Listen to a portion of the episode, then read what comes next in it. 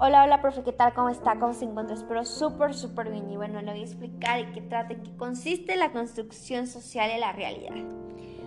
La humanidad siempre ha estado en la conquista de la verdad, pero la conquista resulta ser muy compleja, pues la verdad absoluta no existe.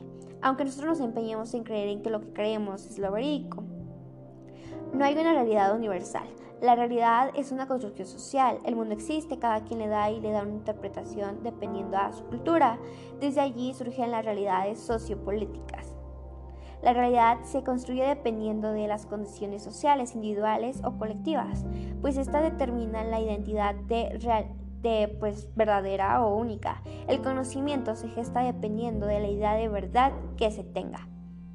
La ciencia se ha apoderado del conocimiento irrefutable Hemos sido educados para obedecer sin la posibilidad de cuestionar, aceptando el modelo de desarrollo y económico global.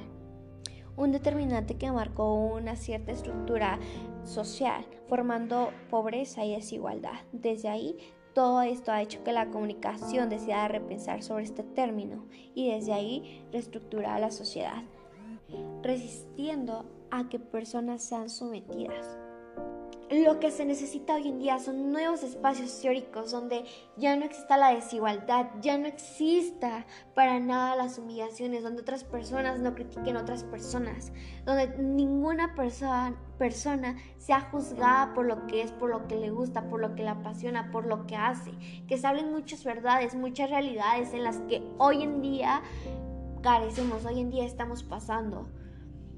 Realmente lo que se necesita es que cada una de nosotras como personas, cada uno genere sus nuevas prácticas sociales, cada uno remodele sus intereses, que haga lo que le guste, lo que le apasione, lo que le haga sentir bien, que haya un futuro incluyente, un futuro en donde no exista la desigualdad, que todos se sientan unidos en una sociedad unida, que no se sientan observados, criticados, no se sientan mal lo que se necesita hoy en día son personas que cambien su forma de pensar, que realmente cada quien es libre de hacer lo que sea, cada quien es libre de vestirse como sea, cada quien es parte de su vida.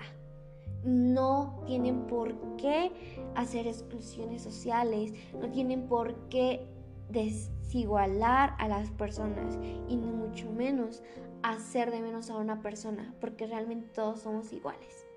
Y bueno, profe, esto fue todo por hoy de mi parte y pues que tenga muy muy bonito día.